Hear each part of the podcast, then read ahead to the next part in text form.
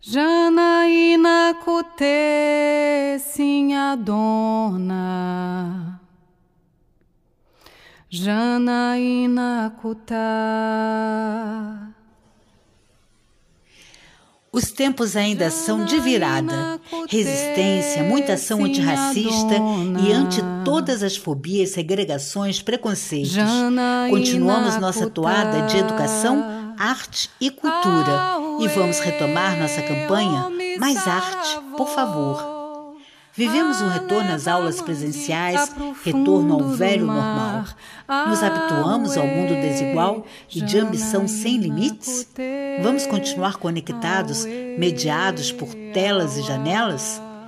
Neste episódio, Alba Vieira traz uma dança sobre o equacídio e demarcação de terra. Nossa matéria de capa traz a primeira parte da entrevista a Mila Jung artista e pesquisadora que vem se dedicando a refletir sobre as infâncias nesse tempo de convívios online, remoto, híbrido.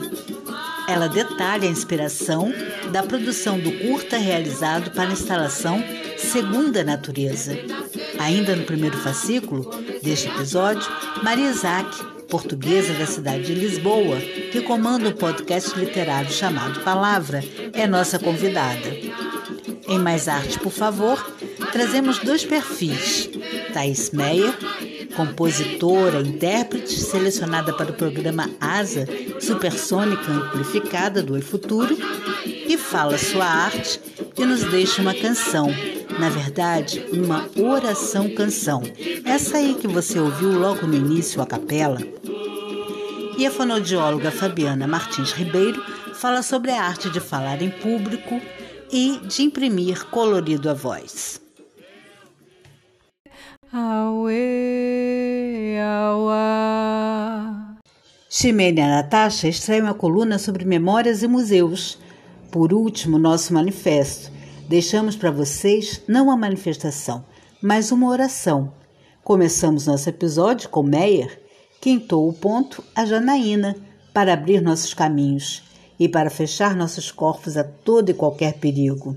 Por isso terminamos também com mais um ponto, a Janaína. No próximo fascículo continuamos o episódio 12. Teremos a coluna Coquetel Literário com Andréa Ramos, a segunda parte da entrevista com Mila Jung, nossa homenageada Tarsila do Amaral e mais arte, por favor. Janaína Kute, sinha dona. Janaína Kuta. Janaína Kute, sinha dona. Janaína. Aue, omi saravô, a leva a mandinga pro fundo do mar. Aue, Janaína Kutê, Aue, Auá.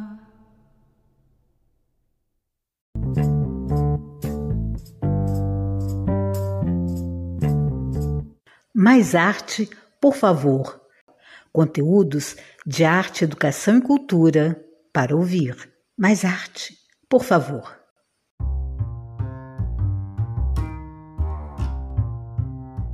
Fascinante. Elas em Redes, a sua revista de arte e educação para ouvir.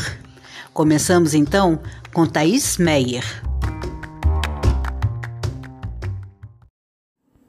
Sou Thaís Meyer, cantora, tenho algumas composições próprias, mas no meu álbum de estreia, chamado Força Eterna, que eu lancei em 2020 durante a pandemia, eu interpretei um ponto de Umbanda e três faixas de autores consagrados da MPB, como Gonzaguinha, Zeca Pagodinho, João Nogueira. O título que eu escolhi é brincando com a, a palavra terna, né, de ternura, e, e compondo a frase força eterna, é, se deve ao fato de eu querer trazer a noção de resistência através do afeto, diante de um cenário político de muita divisão e, e flertando com o autoritarismo que um, prega é, a violência e não a, a o diálogo, é, uma verdadeira política que um, é, oferece condição melhor assim para a população uh, viver, né, com mais dignidade. E, e, essa fala, essa força eu encontrei nas palavras do Gonzaguinha, nas uh, duas músicas que fazem parte da primeira faixa do meu EP, que é Achados e Perdidos e Pequena Memória para um Tempo Sem Memória. Vale conhecer. A música é muito bonita e ela está disponível também no YouTube, além de outras plataformas musicais mas no YouTube tem a, a filmagem da gravação, é um clipe, né? Disponível para vocês. Eu sempre amei música. Vivi do lado da vitrola na minha infância e estudei, estudo ainda canto popular é, já há mais de 20 anos. Dei uma passeada no lírico quando tive oportunidade também de integrar o coro do espetáculo Bibi Canta Piaf com a grande Bibi Ferreira, que foi registrado em DVD pela Biscoito Fino. Também participei de festivais de música com composições minhas. Não tenho tantas, mas é, gosto de, de experimentar. E esse ano vai ter um lançamento de um forró, um shot de minha autoria.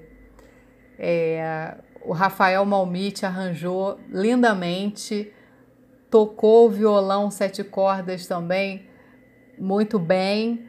É, fomos para o estúdio em 2021 com cautela é, que exige essa pandemia. Estamos nesse momento peculiar e todas essas questões né, também trazem a vontade de se expressar e, foi essa, através da música que eu resolvi falar né, do, das minhas emoções.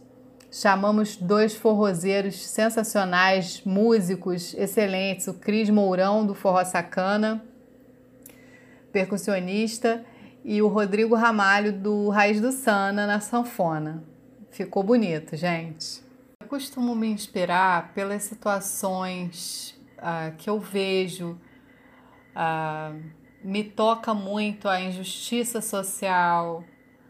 É, das minhas composições, das que eu tenho, costuma também me inspirar momentos tristes mais do que os momentos felizes, porque eu acho que é como diz aquela música, quando a gente está contente, nem pensar a gente quer, a gente quer, a gente quer é viver. Então, para criar essa tristezinha assim, me inspira mais. E quando eu vou partir para interpretar uma música que eu não compus, é, lendo e relendo a letra, sentindo a melodia, é pelo treino, né? E também pela mensagem em si. É, e como eu tinha dito, as situações de. Hum, questionamento né, sobre as injustiças que a gente observa, elas me, me movem, me comovem muito. Eu costumo gostar dessas letras engajadas. Muito obrigada pelo convite para participar do Elas em Redes. É muito importante essa união entre as mulheres e esses tempos exigem da gente é, mais união, afeto, e, e autocuidado também. Acho que a arte é como um carinho que a gente faz na gente mesmo, a atenção, é, seja através da pintura, é, ou escrita, ou da música. Eu acho que a gente deve buscar dizer o que a gente sente, né? E Bom, para quem quiser conhecer meu trabalho, está disponível nas plataformas digitais, Spotify, YouTube, é, como é, também no Instagram, Thaís Meyer, cantora. O meu nome é com H e o meu Meyer é com Y. é isso, gente. Obrigada. Um beijo e muita arte para todas, todas e todos. Alba Vieira traz uma reflexão acerca do ecocídio que vem acometendo os nossos ameríndios há mais de 500 anos.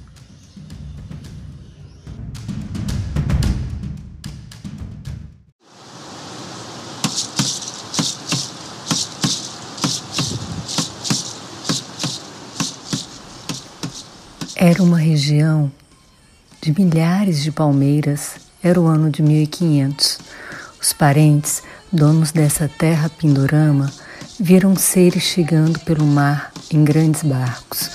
Em pouco tempo, começaram a derrubar árvores e encher seus barcos com milhares de belas madeiras que aqui encontravam.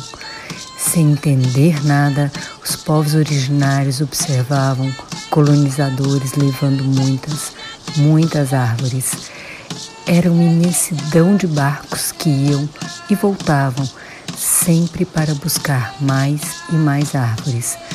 Até que finalmente, um dia, um indígena chegou mais perto de um branco e lhe perguntou: Mas aonde você mora? Não tem lenha nenhuma para sua fogueira?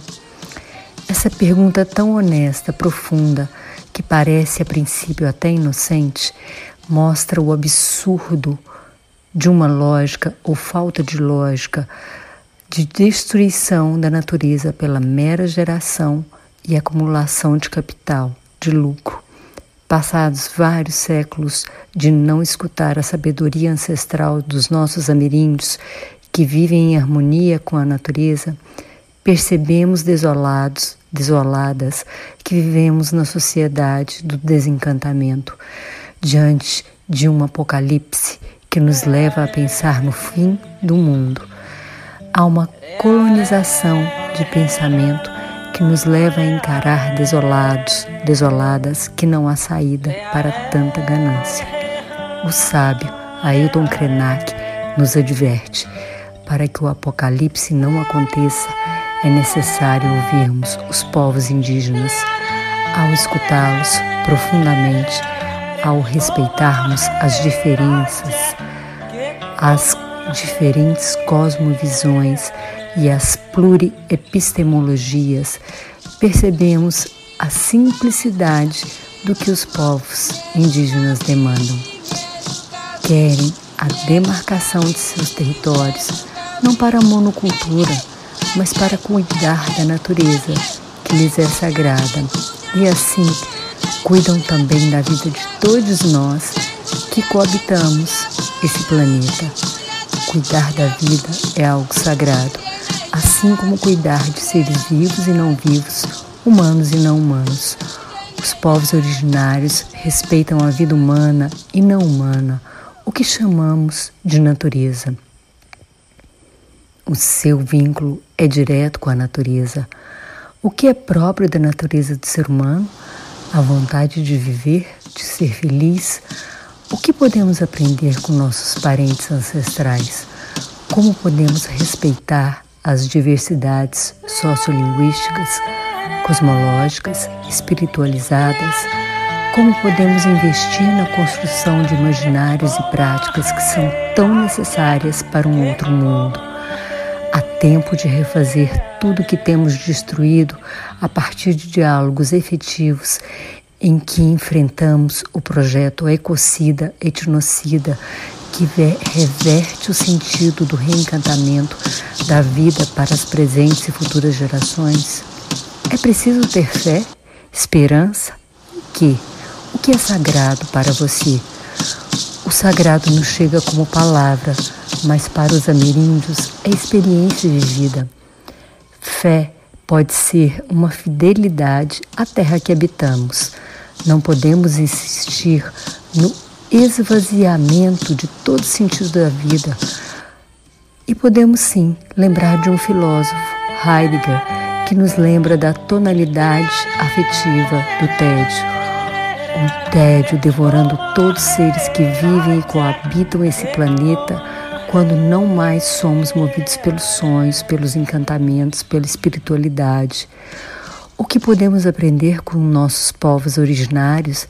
Há muito a se escutar, mas peço especial atenção para ouvir esse chamado pelo respeito profundo às forças da natureza, para nutrirmos uma espiritualidade ligada às forças da natureza. Isso levanta preocupação com devastação de espaços sagrados, que são os jardins que indígenas herdaram de seus antepassados, vinculados aos pensamentos e cosmologias ancestrais. O clamor é pela proteção desses territórios em prol da comunidade mundial. A gente não precisa de tanta lenha, nem de tanta fogueira. Precisamos escutá-los mais, nossos povos originários.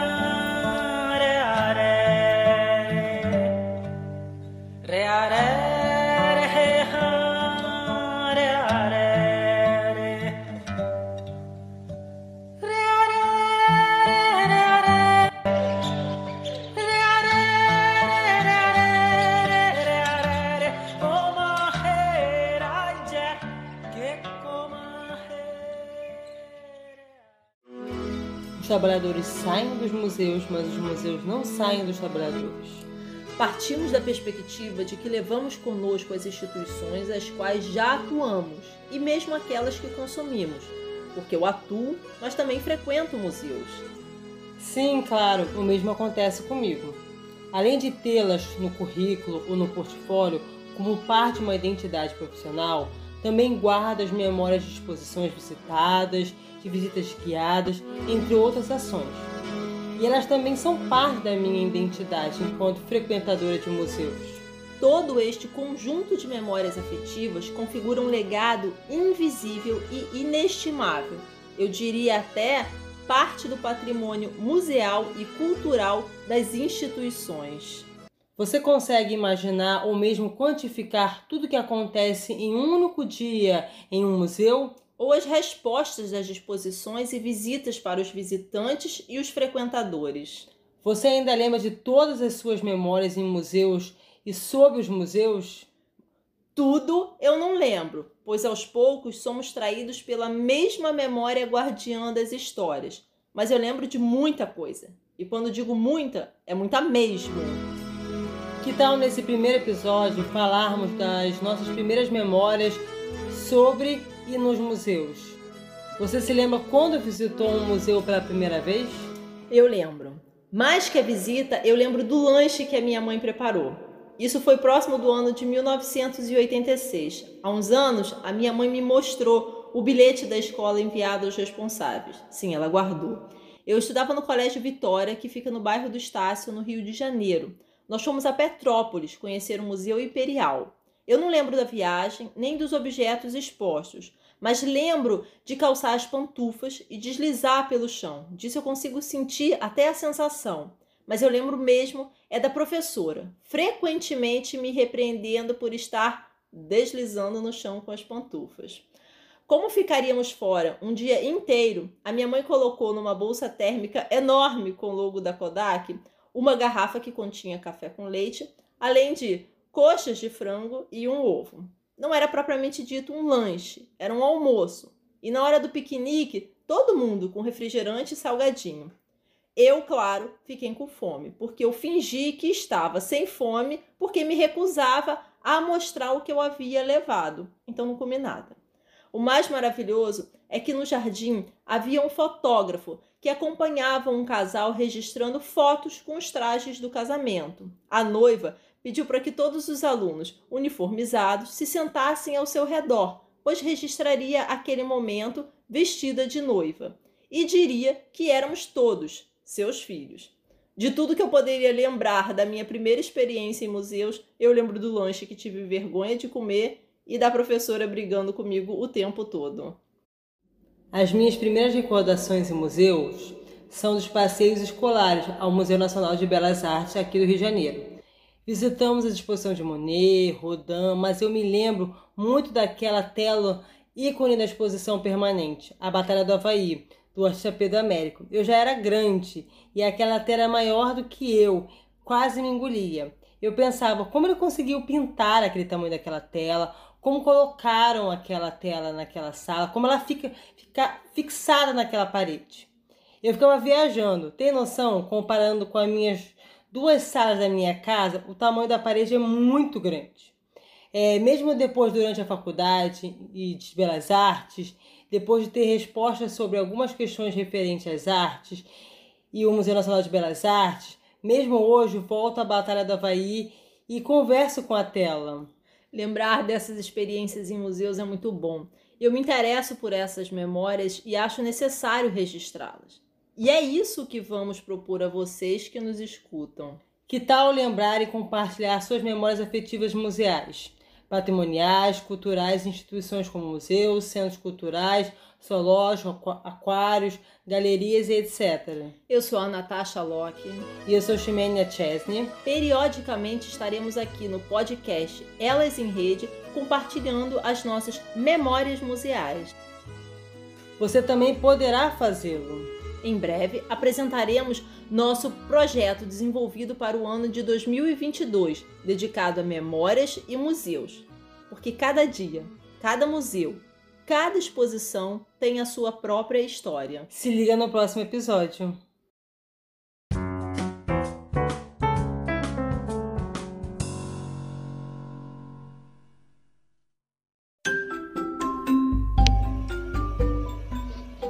A portuguesa Maria Isaac escreveu recentemente dois livros, Onde Cantam os Grilos e O Que Dizer das Flores.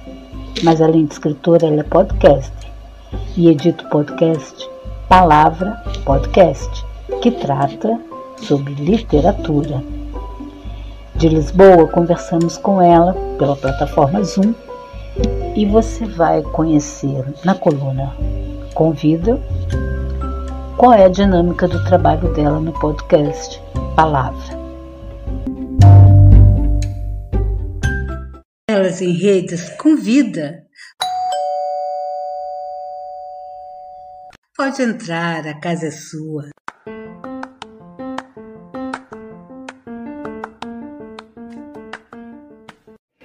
E aí, Maria Seja bem-vinda ao nosso podcast. Você é a nossa convidada. Obrigada pelo convite. É um prazer. Conta mais para a gente sobre o seu podcast. Ok, vou tentar fazer aqui um resumozinho com os pontos essenciais e se, se houver alguma coisa que eu me esteja a esquecer ou que, ou que queira aprofundar, está tá à vontade para perguntar. Um, eu criei o meu podcast, que é o Palavra Podcast, uh, no primeiro, uh, no primeiro, não, no segundo confinamento, ou seja, foi em 2020, o ano que mudou tudo, não é? Acho que vai ficar assim conhecido como, como esse ano. Uh, eu sempre tive a ideia de fazer um podcast, só que, como toda a gente, não é? Um, é preciso algum tempo para começar um projeto novo e um podcast exige de facto algum algum tipo, muita investigação, porque uh, o meu é, eu faço tudo, ou seja, eu faço conteúdo, eu gravo, eu edito áudio, um, uh, não tenho ajuda externa uh, nenhuma, portanto eu fiz tudo de raiz. eu sou escritora, portanto eu sempre, um, tenho, sempre tive assim uma ligação especial aos livros, e como toda a gente que tem uma paixão uh, tem uma vontade de, partilhar, de partilhar, não é? E então uh, comecei um podcast literário. Inicialmente, uh, e, e continua a ser, o meu objetivo é essencialmente esse, é falar sobre livros, falar sobre principalmente o que é que os livros me trazem, porque por vezes nós falamos sobre, ah, gostei muito de um livro, alguém que não costuma ler, e a pessoa, uh, ou seja, percebe que nós gostamos, mas não percebe o porquê, porque muitas vezes nós esquecemos explicar o porquê. Até falamos da história, mas depois esquecemos de, esquecemos de falar de tudo o que essa história nos, nos deu, ou como é que nos identificamos. E é essencialmente isso que eu tento passar nos episódios, ou seja, falo um bocadinho de livros, falo do que é dos meus escritores favoritos, falo sobre a minha escrita, não é? Porque eu tenho a parte, a parte da escrita e dos meus livros também falo uh, um pouco sobre, sobre eles, porque acredito que muitas pessoas que me ouvem são, são meus fãs relativamente aos livros, primeiro do que o podcast, não é? E então também uso esse uma forma de um canal, não é? E foi muito engraçado este, este projeto, tanto que eu estava habituada a comunicar através da escrita, e a escrita é algo silencioso, e aqui eu passei para a voz. É uma forma de comunicação completamente diferente, e, eh, e foi um desafio muito engraçado, e ainda está a ser, porque eu percebi que é bem diferente comunicar de uma forma e comunicar de outra. Uh, pronto, e neste momento já, já foi mais de, de, estamos em 2022 e continua a, a existir. Dá um bocadinho de trabalho, eu gostava de fazer mais episódios, mas não há tempo para tudo, infelizmente. Mas vou tentando manter o projeto com, com, uh, com, com a qualidade que eu acho que, que deve ter. Prefiro fazer menos episódios e, e mais pensados e mais, e mais elaborados em termos de conteúdo do que fazer mais e, e fazer um trabalho assim um bocadinho mais assim assim. eu vejo a pessoa para quem, ou as pessoas para quem eu falo, eu vejo como pessoas que gostam de livros, mas essencialmente para quem não lê tanto. Eu, eu quero ser um bocadinho como uh, mostrar às pessoas o que é que podem encontrar, ou o que é que estão a perder em, em não ler, ou, ou, ou lerem menos ou até aquelas pessoas que até gostavam de ler mais e não têm tanto tempo e acabam por, por obter um bocadinho mais da parte da literária uh, no podcast. Sim, eu tento manter as coisas muito simples. eu, alguns episódios que eu considero que são assim um bocadinho mais generalistas, uh, eu faço posts patrocinados no Instagram e assim tento chegar a mais, mais pessoas do que aquelas que me seguem. Uh, como eu disse, eu, o meu público inicial, sem dúvida, foram pessoas que já me seguiam por, pelos meus livros, mas uh, uh, pontualmente sim, eu faço inclusive para o Brasil, porque temos a língua é semelhante, não é a mesma coisa, não é igual, mas existe aqui vários pontos de convergência, inclusive eu fiz um, um episódio sobre Jorge Amado, que é, que é um dos meus escritores favoritos, e, eh, e assim, com esse tipo de iniciativas, de pequenas coisas, tendo, tento uh, chegar a mais pessoas, porque como é óbvio, se não tentar abordar um, novos públicos, as pessoas não, não vão descobrir o podcast, não é? Você acredita que o seu podcast ele tem também um viés, não só literário, mas um viés educativo? Uh, eu espero um bocadinho por isso, porque faço. Um, acho que todos os episódios eu tento uh, trazer algo de, de novo e, e, dar uma certa perspectiva sobre um tema. Uh, tomando como exemplo esse, esse episódio que eu falei do Jorge Amado, eu falo naturalmente de, de características gerais sobre a biografia dele e sobre curiosidades, mas eu procuro uh, as especificidades de cada escritor, não só, não, não, não exploro muito, por exemplo, um livro em si, não faço resumos sobre livros, não se trata disso. Trata-se de realmente o que é que eu aprendi com o Jorge Amado, ou seja, o que é que ele trouxe de novo e, e, e o que é que, o que, é que se tra o que é que se consegue tirar dos livros deles e da forma como ele vê o mundo, porque um escritor tem sempre uma obra, como é óbvio, mas ele tem uma visão do mundo que pode ou não mudar. No caso de Jorge Amado teve as suas mudanças, não é? Tanto, muito inspirados na parte na política dele. E tudo isso é, é, é, é, o que eu gosto realmente de partilhar e acho que é uma vertente educativa, sim, com certeza, dá-nos uma visão não, não só do escritor em si, mas de evolução de pensamento. A minha palavra é continuo a ouvir podcasts e de, de qualidade, porque a voz e a, é sempre uma forma de comunicação muito, muito boa e que, e que nos permite perceber o outro de uma forma diferente.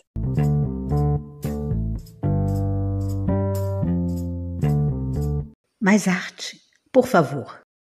Olá, eu me chamo Fabiana Martins Ribeiro Sou fonoaudióloga e amante da arte, da cultura e da fácil arte de falar em público. Bem, falo em fácil arte de falar em público, pois muitos acham que é um bicho de sete cabeças. E eu venho contar um pouquinho que não é tão difícil. É muito fácil se a gente saiba usar todas as técnicas da oratória, da dicção, do uso das palavras, do uso do colorido na voz. A palavra é a principal ferramenta da comunicação. Para que a comunicação se estabeleça e o objetivo seja alcançado, precisamos aprender a manejar tal ferramenta com eficácia. Muitas pessoas ficam inibidas frente a uma plateia simplesmente porque não conseguem organizar suas ideias e argumentos para transmiti-los de maneira clara e convincente. Não falta o que dizer, mas sim como dizer. Demóstenes, Cícero, Quintiliano e tantos outros foram mitos da oratória. Contudo, foram preparados para serem oradores profissionais. Hoje, os cursos de oratória estão mais preocupados em formar profissionais oradores. A plateia exige um orador que converse com ela e não um palestrante que fale com ela. Daí a importância de interagir, de observar o seu público, dar vez, dar voz às perguntas da plateia, os olhares, né? conversar e não apenas falar não só transmitir o conteúdo, e sim interagir de forma prazerosa, de forma a atrair a atenção do seu público. E também, tão importante como manejar bem as palavras, é o colorido na dicção. As vozes têm seu colorido, através delas, quando exprimem as paixões humanas, sentimos e passamos as cores é que os sentimentos dão a cada palavra um colorido específico, que é reflexo daquilo que o falante sente. Amor, ódio, alegria, tristeza, coragem, fraqueza, derrota, comando, ironia. Os sentimentos, portanto, pintam as palavras. Dessa forma, a dicção tem um colorido que é o resultado do estado da alma da pessoa que fala. Como na pintura, a luz ou a pouca luz define a atmosfera de um quadro. Esse fenômeno ocorre na dicção, quando coloca em cada palavra, em cada frase, em cada expressão, as nuances que irão compor o quadro, do texto ou da voz falada, com a sua atmosfera própria. O colorido da voz relaciona-se também com a altura tonal, nós temos seis tipos de vozes, vocês sabiam? Uma voz é a chamada voz de ouro, que simboliza o entusiasmo, a alegria, o brilhantismo, a exaltação, o ardor, forte, quente e iluminada. A voz de prata é tranquila, meiga, doce, ingênua, lírica e delicada. A voz de bronze, o comando, potência, trágico, dramáticos na oratória, trechos declamados. Voz de veludo, ternura, tristeza, confidências amorosas, nostalgia. Voz cavernosa, mistério, medo, pavor. Voz branca, do sussurro, afônica, aquela que a gente, quando a gente está sem voz, que a gente quer contar um segredo. E agora vou declamar um texto chamado Madrugada, de Longfellow, tradução de Pedro de Aratanha, extraído do livro Manual de Voz e Dicção de Lila, Lilia Nunes. Bem, começamos com a voz do narrador. Ergueu-se o vento sobre o mar de espumas e disse: A voz do narrador é aquela voz que afirma o texto. Eu estou afirmando o meu texto. É uma leitura mais, é, mais afirmativa. Então, ergueu-se o vento sobre o mar de espumas e disse: Voz de ouro, abre caminho densas brumas, a voz alegre. Narrador, saudando as naus, ele exclamou.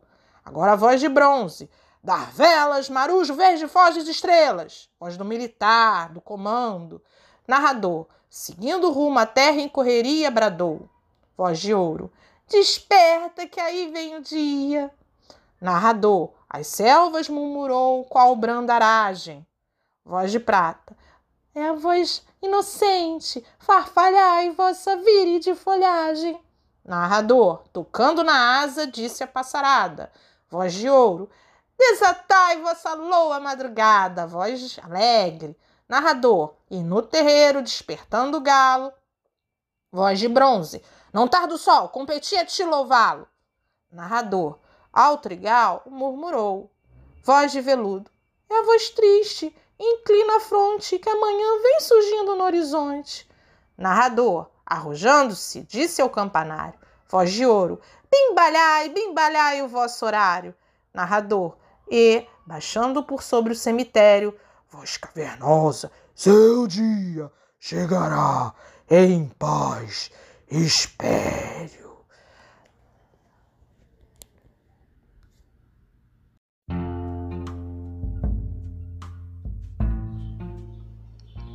Entrevista.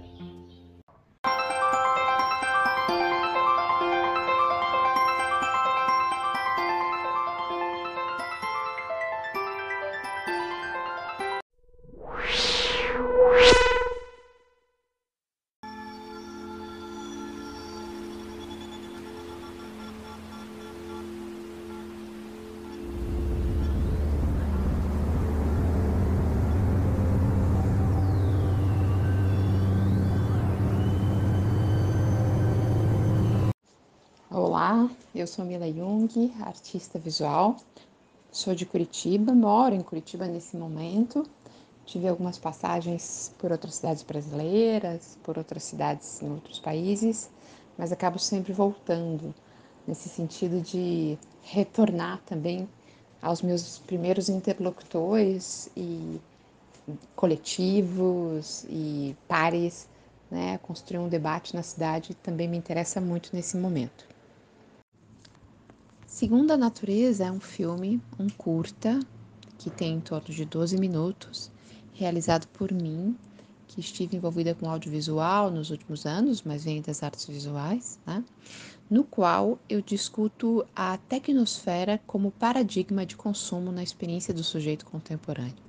Né? Muito a baseada na experiência do sujeito infante, né, das crianças, de como essa tecnosfera entra na vida dessas crianças já como ansiedade, já como consumo. Esse termo, segundo a natureza, é de um pesquisador teórico brasileiro chamado Laimer Garcia dos Santos e que diz respeito a justamente como essa relação entre sujeito e tecnologia não se estabelece por necessidade. Né?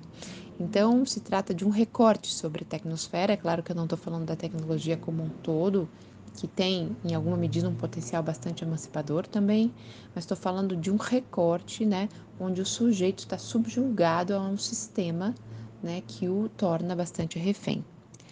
É, no filme, duas crianças né, performam essa infância num duelo entre diferentes aproximações com a natureza. De um lado, tem uma natureza de um aspecto imaginário, dinâmico, integrado, e de outro, essa segunda natureza que eu estou falando da tecnosfera, que já aparece como uma mutação acelerada e estarrecedora. Né? Então, todo o filme vai estar tá composto por uma tela em azul Windows, se sobrepondo às imagens das crianças, que agencia, né, essa tela agencia os modos de presença dessa tecnosfera. Né? E também o filme vai contar com efeitos de sons reversos e eletrônicos que vão contaminando essa trilha, né? Então, essas intervenções nessa edição do filme vão de alguma maneira criar uma zona de impasses, né, entre essa primeira natureza e uma segunda natureza, né, colocando esse efeito magicizante, digamos assim, dessa tela em azul Windows, né, que nos paralisa a todos.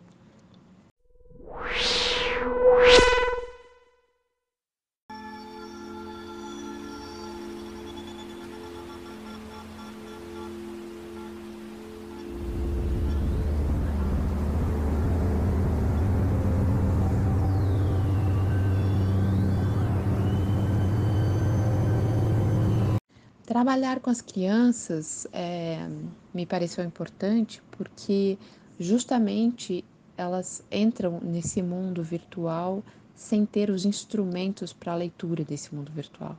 Então é mais fácil cooptar uma criança para esse consumo imediato do que um adulto que, que pode, de alguma maneira, compreender os termos de uso desse sistema, né?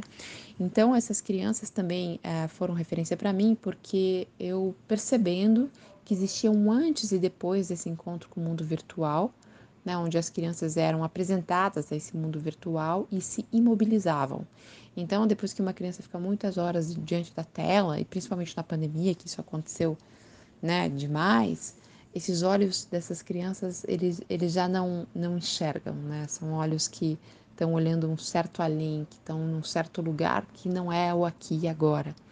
Né? E eu ficava me perguntando dessa exposição, uh, tanta exposição a esse mundo do consumo, dentro de casa, se isso não tiraria a relação dinâmica com a vida e da construção do sujeito, né? Então, a, ficava pensando até em termos psicanalíticos mesmo desse sujeito infantil, desse infante, que de alguma maneira é, já compõe desde cedo essa estrutura de um futuro, né? E como que ficaria essa estrutura de um futuro, sendo que em alguma medida entra um tampão, né, para essa relação com a vida. Então, no filme eu tentei lidar justamente com essas contraposições, né, exageradas, é claro que isso não é tão dicotômico, muito mais problemático e complexo, mas no filme foi uma maneira de lidar com essa dinâmica em relação à vida que existe e essa imobilidade que nos seduz, né, e de alguma maneira nos absorve da tecnosfera. No filme há um neon que as crianças se deparam. Esse neon tem a palavra natureza escrita e está escrito em azul Windows. Esse neon está no meio do mato, né? Então as crianças são iluminadas por esse azul Windows de uma suposta segunda natureza, né? Então esse objeto de neon, daí já compondo mais com ah, uma ideia de instalação das artes visuais, diz respeito, né, a sintetizar as questões do filme dessa maneira do objeto, né, que traz certa certo estrangeirismo, né, porque o neon sempre é, invoca certo estrangeirismo e fascínio, porque o neon é muito bonito, é inegável, né, a beleza de um neon e de como nós caímos dentro dessa beleza, né, de como isso nos arrasta para dentro. Então acho que é um momento bastante importante do filme, assim como a trilha, assim como toda a edição que acontece com a intervenção da tela em azul Windows.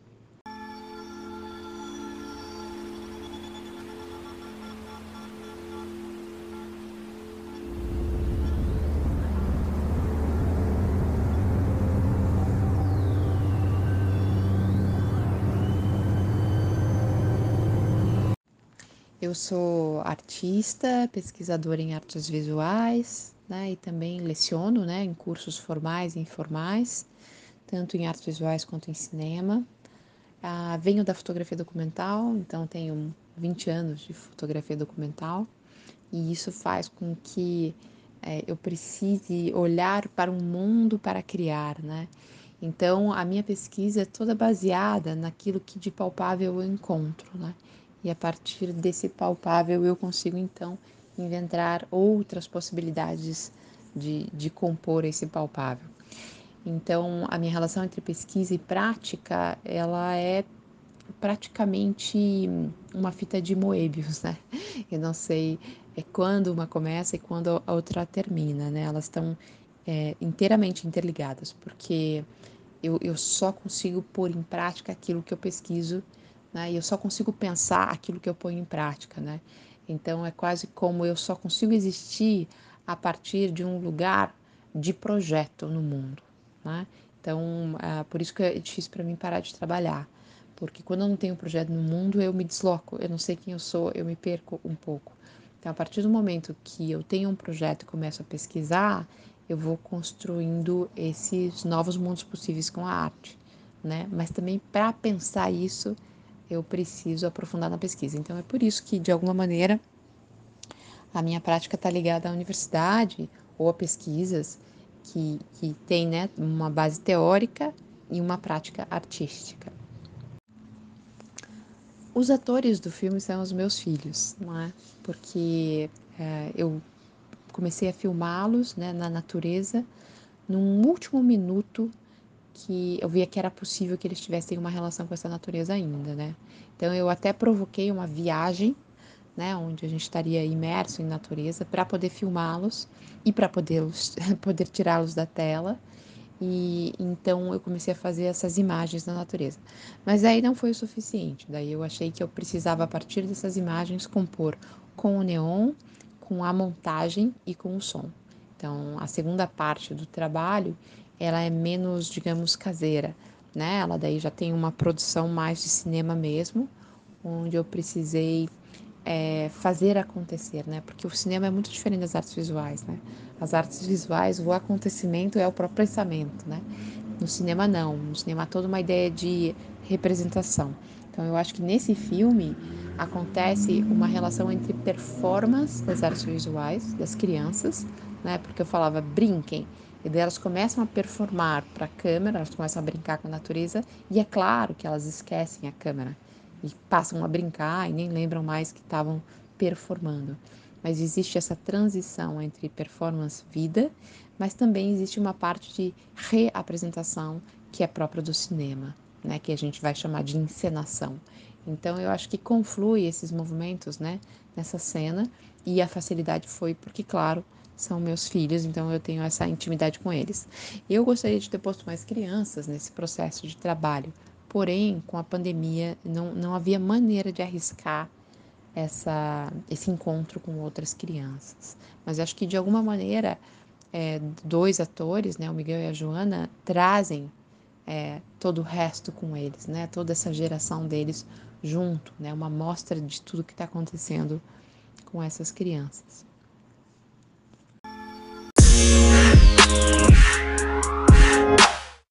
Eu estava na beira da praia, vendo o balanço do mar, quando eu vi uma linda sereia e eu comecei a cantar. Quando eu vi uma linda sereia e eu comecei a cantar. Oi, Janaína, vem ver, oi, Janaína, vem cá receber essas flores que eu vou te ofertar. Ô Janaína, vem ver, ô Janaína, vem cá, receber essas flores que eu vou te ofertar. Vem, Janaína. Eu vou